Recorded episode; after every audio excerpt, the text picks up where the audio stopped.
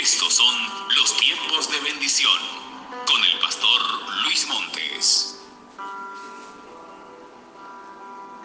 Muchas bendiciones. Ricas y abundantes bendiciones prepare nuestro amado Padre Celestial para con cada uno de nosotros en este día, en este hermoso día, en este hermoso viernes que nuestro Dios nos regala. Hoy te bendice tu amigo y tu pastor Luis David Montes, este ministerio que Dios ha puesto en nuestro sentir, ministerio tiempos de bendición.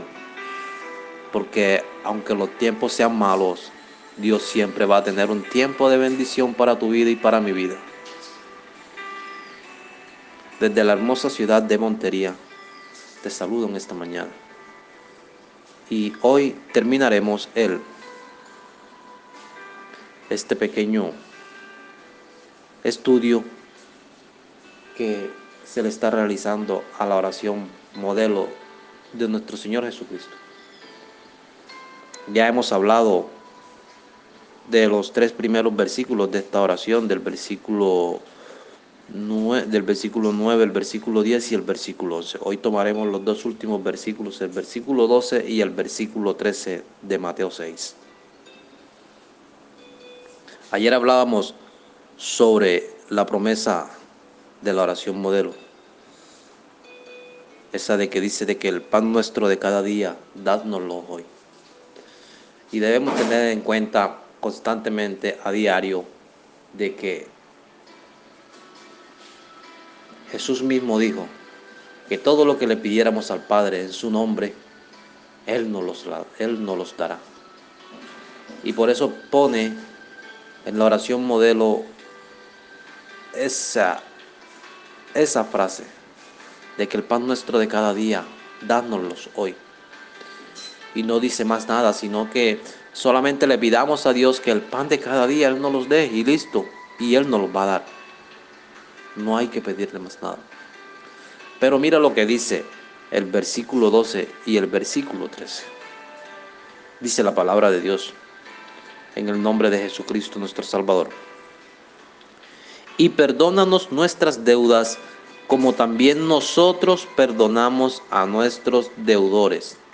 Y no nos metas en tentación, mas líbranos del mal, porque tuyo es el reino y el poder y la gloria por todos los siglos. Amén. Amados, en el versículo 11 Dios dice, el pan nuestro de cada día, dánoslo hoy.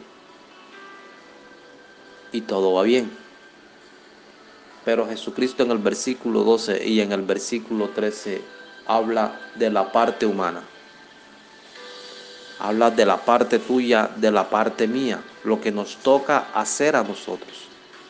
Después de haber reconocido el poderío del Señor, después de haber reconocido su santo nombre, después de haber reconocido la morada celestial de Dios, después de clamar por su reino para que se haga su voluntad de la manera en la que se hace el cielo, que se haga también en la tierra.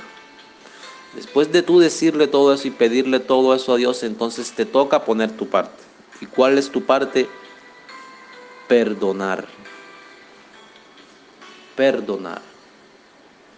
El versículo 12 de Mateo 6 dice, y perdona nuestras deudas, como también nosotros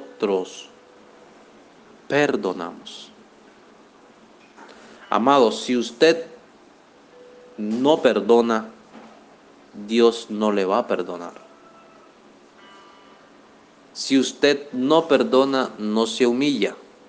Y si usted no se humilla, no va a ser exaltado. Por eso es importante perdonar.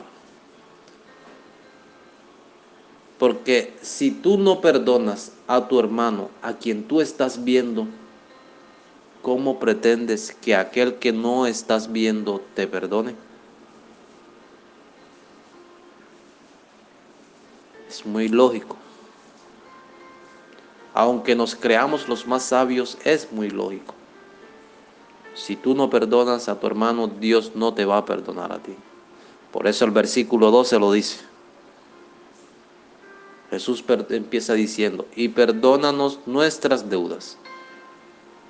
Pero también dice, haz como también nosotros perdonamos a nuestros deudores. De la manera en que cada uno de nosotros dé o haga, así Dios nos va a dar o nos va a hacer. Y no nos metas en tentación. Más, líbranos del mal. Dios no nos va a meter. Él lo que sí puede hacer es librarnos. El resto lo hacemos nosotros a la manera en que el Espíritu Santo nos vaya guiando. Dios no nos va a meter en una tentación. El Espíritu Santo siempre nos va a exhortar a no entrar en pecado, a no caer, a no desfallecer. Dios lo que hace es librarnos a diario, así como te ha librado a ti y me ha librado a mí de esta enfermedad, así como nos ha librado de accidentes, así como nos ha librado incluso de la misma muerte así como nos ha librado de las garras del adversario. Él siempre nos va a librar. ¿Y sabes por qué? ¿Por qué puede hacer Él todo esto? Porque de Él es el reino. De Él es el poder y de Él es la gloria por todos los siglos. Así que mis amados, Jesucristo en la oración modelo le enseñó a sus discípulos cómo debían orar ya que ellos le dijeron que les enseñara. Y Jesucristo es sincero y dice, y cuando oréis, no seas como los hipócritas. Hablan el versículo 5 de Mateo 6. Como cuáles hipócritas, como esos que oran a voz alta, como esos que se paran en las esquinas, como esos que hacen bulla y solamente susurrean palabras. Esas palabras no salen de su corazón. Jesucristo quiere que cuando tú ores no hable tu boca, sino que hable tu corazón. Y para que tu corazón pueda hablar, tú tienes que encerrarte, tienes que estar en una parte en donde tú puedas estar solo y tranquilo para que tu corazón pueda hablar, porque tu corazón en la turbez no habla, tu corazón habla es en la tranquilidad. Y eso es lo que Dios quiere, que cada vez que tú te acerques confiando que le vas a encontrar, tú vayas de todo corazón. Y que le ores al Padre, porque el Padre que te ve en el secreto, dice la palabra, que te va a recompensar en el público, en lo público. Y no uses palabrerías, ni mucho menos vanas repeticiones como dice la palabra. Tú solamente ábrele tu corazón a Dios. Sabes, amado, hay una, una práctica humana que se usa mucho por los creyentes y es la práctica de la silla vacía. Hay muchas personas que, que nos sentamos en una silla y colocamos otra a nuestro lado o a nuestro frente. Y invitamos al Espíritu Santo que se siente en esa silla, invitamos a Dios, invitamos a Jesucristo y ellos descienden. Porque no le vemos, pero gracias a Él le sentimos. Él permite que podamos sentir su presencia. Él permite que podamos sentir el mover de su gloriosa presencia.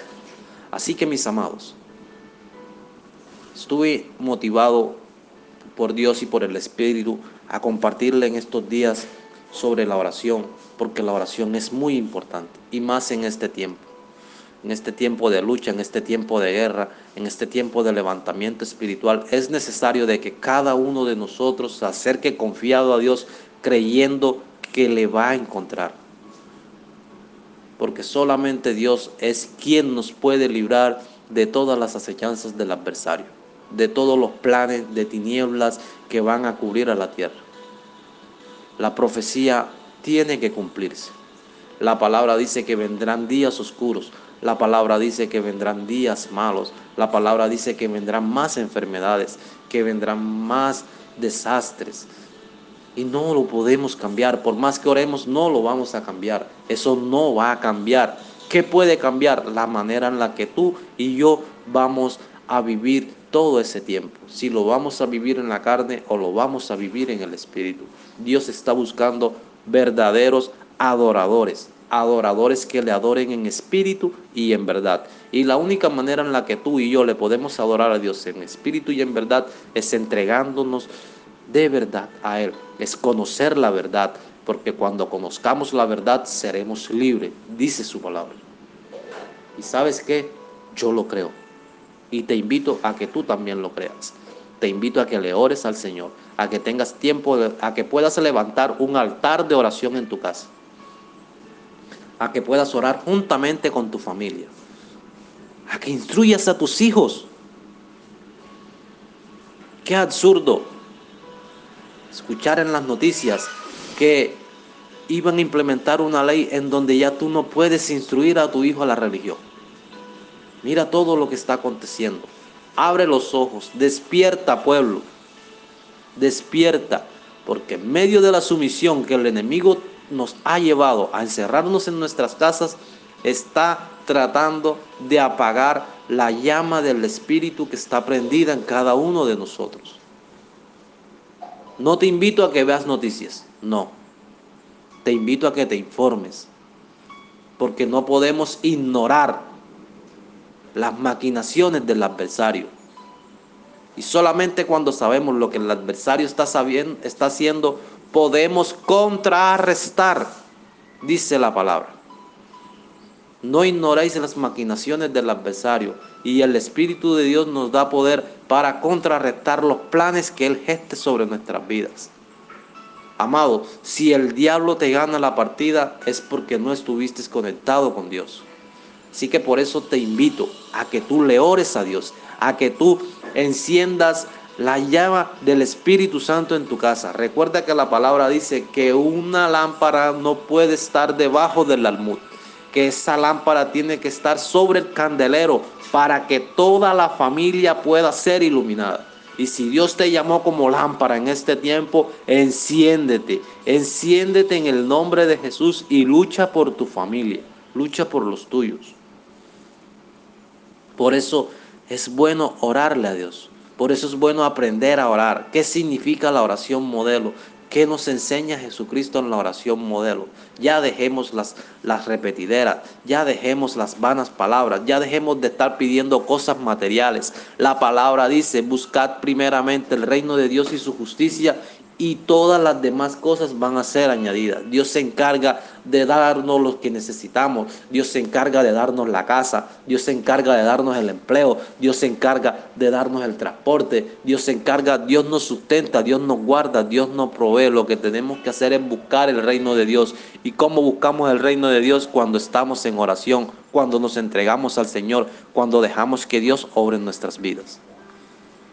Así que, amados, ya está bueno. Ya deja de estar preocupándote por el cuerpo. A la final, ese cuerpo se va a descomponer. Es perecedero.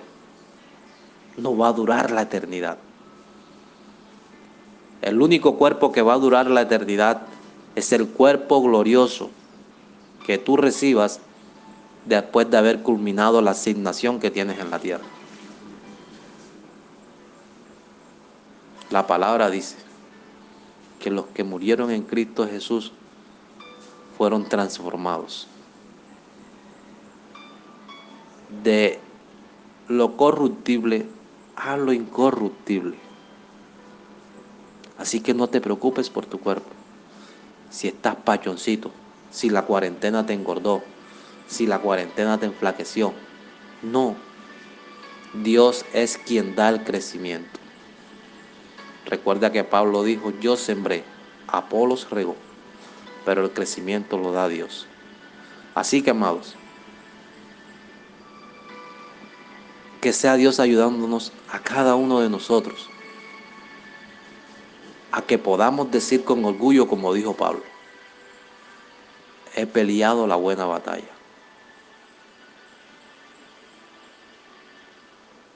He librado la carrera he guardado la fe. Por todo lo demás, espera la corona de justicia que Dios tiene para mí. Órale a Dios, mantente en oración, busca al Señor, busca a Dios, La palabra dice que busquemos a Dios mientras Él pueda ser hallado. Y no creas que porque hiciste una oración de fe, o porque un día te arrepentiste de tus pecados, ya eres salvo. Todos los días pecamos y todos los días debemos de orarle a Dios y pedirle perdón. Todos los días debemos de orarle a Dios y, y darle gracias.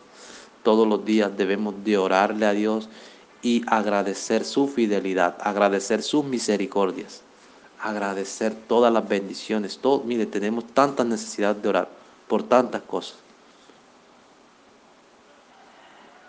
Así, mi amado, la, la invitación es que a, que nos mantengamos orando y creamos que el que hizo los oídos oye nuestras plegarias. Padre, gracias por este día, gracias por este pequeño estudio que pusiste en mi corazón, gracias por esta, este tiempo de bendición.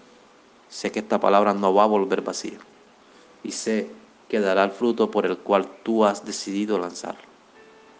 En el nombre de Jesús, guarda nuestra salida en este día y guarda nuestra entrada. Guarda a nuestros familiares que están cerca y a los que están lejos, Señor. Has vallado sobre cada uno de nosotros, porque tú tienes cuidado de nosotros. Bendice a mi hermano y a mi amigo que en este día escuchó el devocional y abre la ventana de los cielos a su favor. En el nombre de Jesús. Amén, amén y amén.